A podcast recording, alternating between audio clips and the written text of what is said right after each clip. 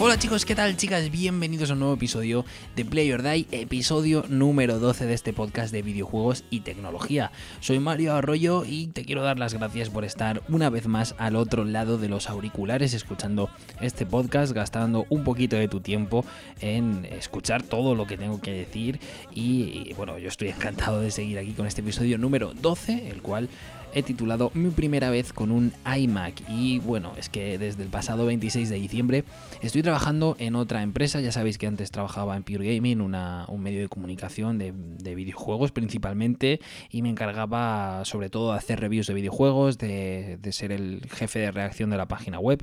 Y también llevaba, bueno, en el último periodo llevé las redes sociales durante unos meses. Y como os he dicho, el pasado 26 de diciembre cambié de trabajo, lo comenté en algún episodio suelto, pero bueno, no llegué a decirlo.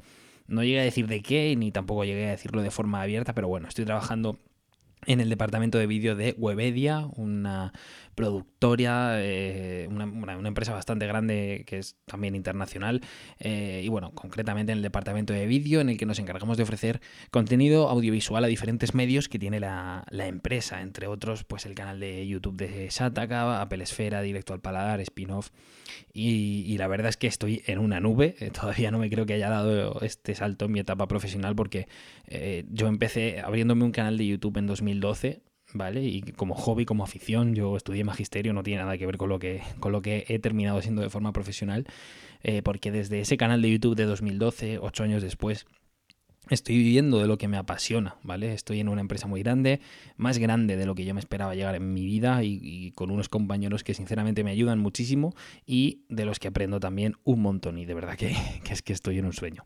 El caso es que, bueno, en este departamento de vídeo pues todos trabajamos con un iMac y yo soy un gran fanático de Apple, eh, como he dicho alguna vez ya en este podcast y he tenido eh, diferentes dispositivos de la marca de, la manzana mordida, he tenido iPods, he tenido iPhones eh, y mi madre ha tenido un iPad Air 2, eh, al que yo le doy uso siempre que voy a casa de mis padres.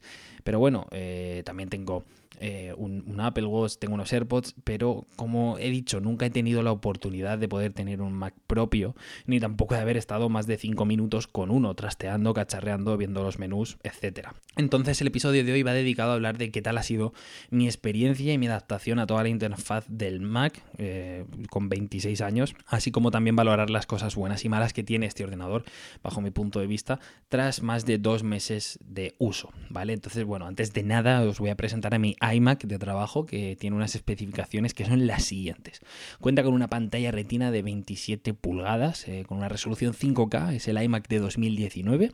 Concretamente el procesador que tiene en su interior es un Intel i9 de 8 núcleos con 3,4 GHz. Recordamos que, lógicamente, en mi departamento, pues todos necesitamos mucha potencia para renderizar. Eh, archivos de vídeo relativamente grandes, entonces necesitamos eh, la mayor rapidez posible que nos puede ofrecer un, ordenador o, un Mac en este caso, y bueno, pues con un procesador, un Intel i9 de 8 núcleos, vamos bastante bien.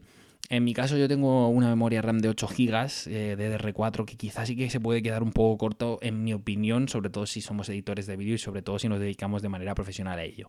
¿Que funciona bien esto con estos 8 GB de RAM? Sí, funciona bastante bien, pero como he dicho, no estaría de más haber tenido otros 8 GB más, pero bueno, que yo no me pongo exquisito ni nada de eso, eh, que yo es simplemente mi opinión personal, que el ordenador va como un auténtico tiro. Y luego el chip gráfico, pues un Radeon Pro 575X de 4 GB, que bueno, pues para el tema de renderizado y exportación de vídeo sí que es bastante interesante y útil, pero bueno, no vamos a utilizar lógicamente los iMac y más sobre todo si son del trabajo, pues para jugar a videojuegos o para hacer algún tipo de, de uso que no sea el de editar vídeo, lógicamente, o navegar por internet para buscar recursos. Entonces, bueno, pues tras esta presentación de mi iMac, yo tengo que decir que estoy encantado. A mí me hacía muchísima ilusión cuando me dijeron que todos editaban con, Mac. Yo eh, dije, madre mía, qué, ilusión me hace de verdad poder tener al fin un iMac que, pueda eh, trabajar, con el que, voy a usar a diario y sinceramente estoy encantado. Entonces, bueno, en este tiempo, como he dicho, he podido hacer una valoración y ver sus cosas buenas y sus cosas malas y vamos a empezar por las buenas, ¿vale?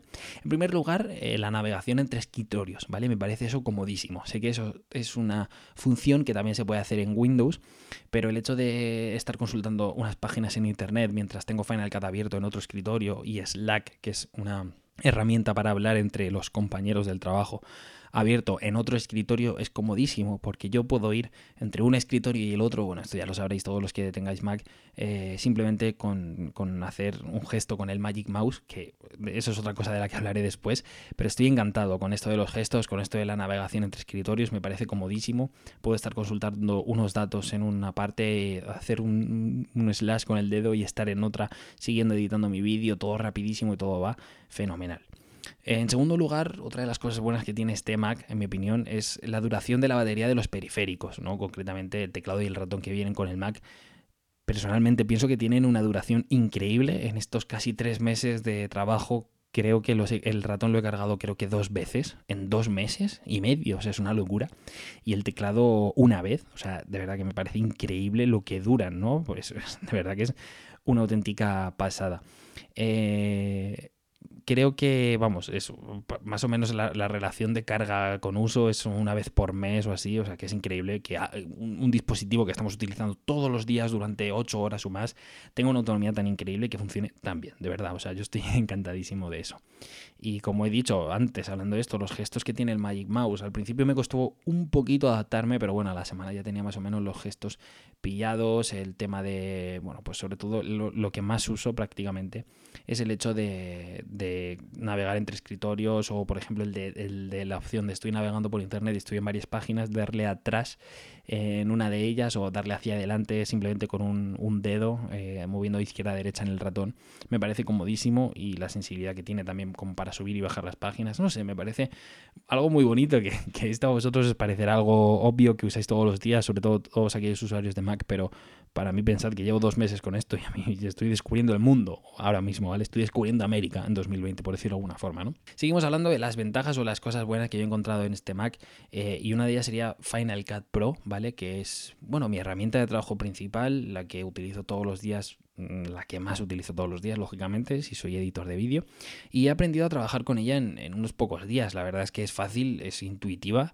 y lógicamente, pues este proceso se facilita muchísimo si tienes una base de edición eh, anterior, ¿no? Es decir, yo he editado en Sony Vegas, he editado en Premiere y entonces más o menos tenía una basecita de, editar, ¿no? Entonces eh, más o menos no me ha costado nada, ya os lo digo, y sinceramente las opciones y herramientas que propone en muchas ocasiones para mí superan a las que tiene Premiere en este caso o por supuesto las que tiene Sony Vegas, ¿no? O sea, hay muchas herramientas, por ejemplo, se me viene a la cabeza la de sincronizar los clips, es decir, nosotros normalmente cuando grabamos un vídeo grabamos eh, la pista de vídeo por un lado, es decir, la graba la cámara y por otro lado el audio, ¿no? Con micrófonos externos a una grabadora, a una SD, ¿no? Es decir, entonces tenemos dos pistas, la de vídeo y la de audio. Entonces, para sincronizar en Premiere, que creo que es una herramienta que han metido ahora, pero bueno, para sincronizar en Premiere yo siempre lo he hecho de forma manual, ¿vale? Con una claqueta, tenías que ver el pico del audio, tenías que ver eh, cuando aplaudías en el frame de vídeo para coger los dos eh, clips y ya tienes todo sincronizado, el audio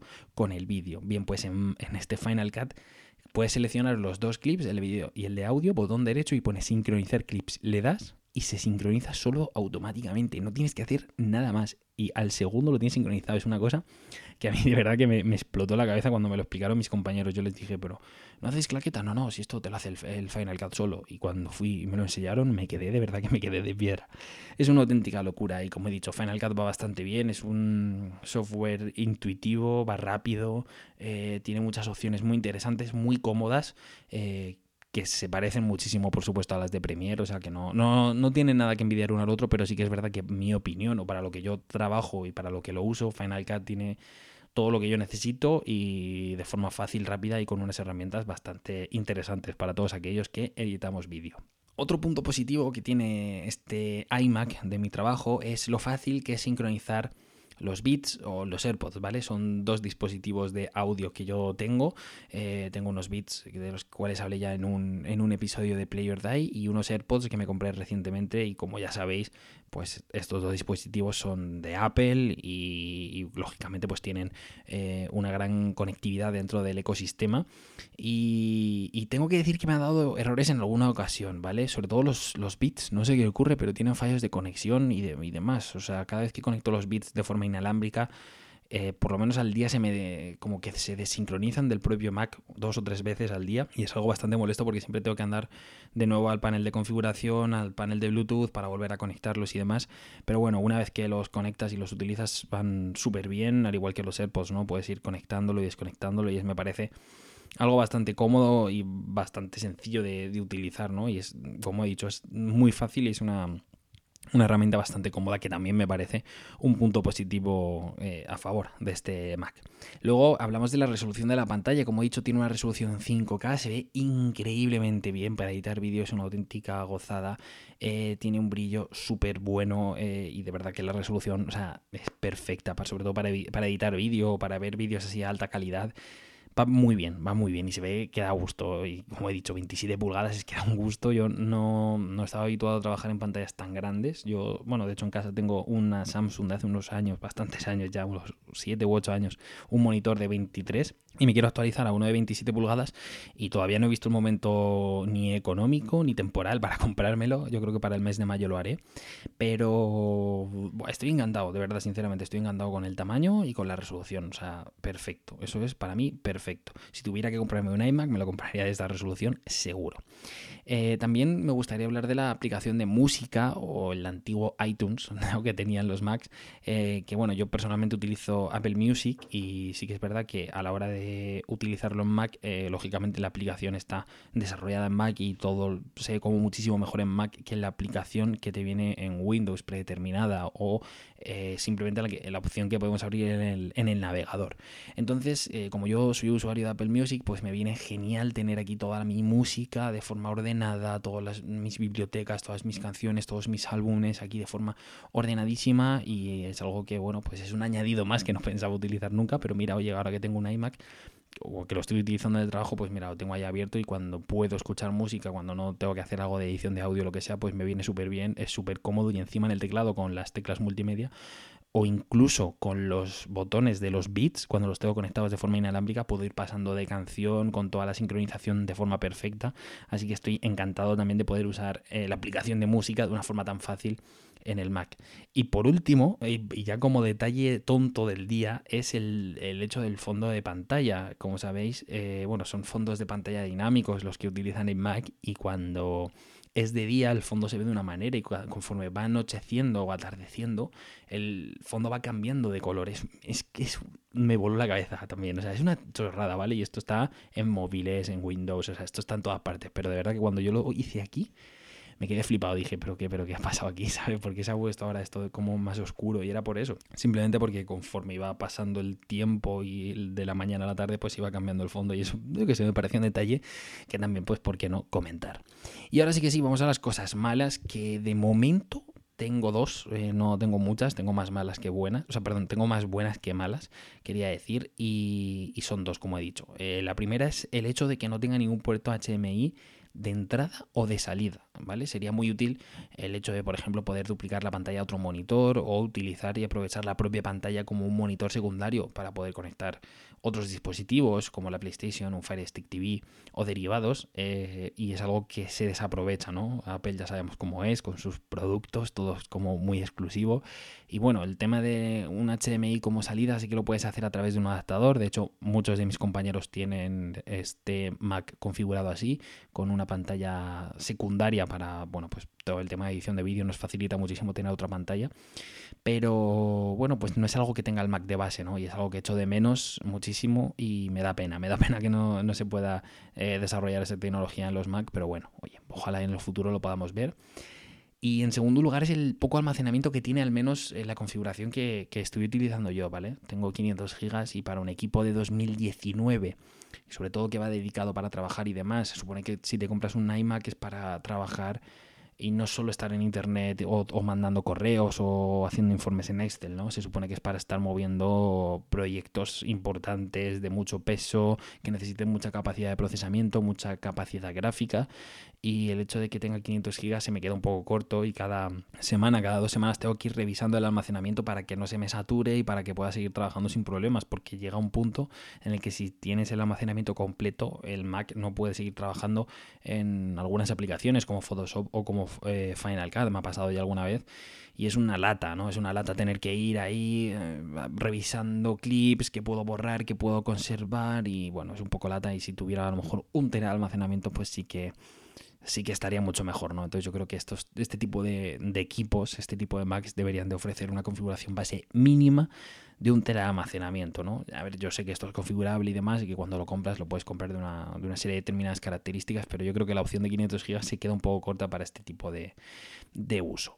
Así que hasta aquí llegaría el podcast de hoy con mi primera vez con un iMac. La verdad es que eh, pues puede resultar una, chorrada, pero bajo mi punto de vista, tened en cuenta que un usuario que ha estado durante 25 años utilizando PC o, bueno, sí, PC, portátiles y todo que no fuera del universo de, de, Mac OS o fuera del universo del MacBook o fuera del universo del iMac, pues tened en cuenta que esto es como, como he dicho, un descubrimiento para mí, estoy descubriendo América y de momento, en estos dos meses y medio que llevo trabajando con él, estoy encantado, o sea, estoy encantado y si tuviera capacidad eh, económica suficiente como para poder permitirme un, iMac o un MacBook Pro, eh, quizá me compraría uno y no descarto en hacerlo en el futuro cuando, cuando tenga más dinero ahorrado, cuando tenga un colchoncito ahí que me pueda dar un capricho, probablemente lo haga porque me gusta muchísimo, sinceramente.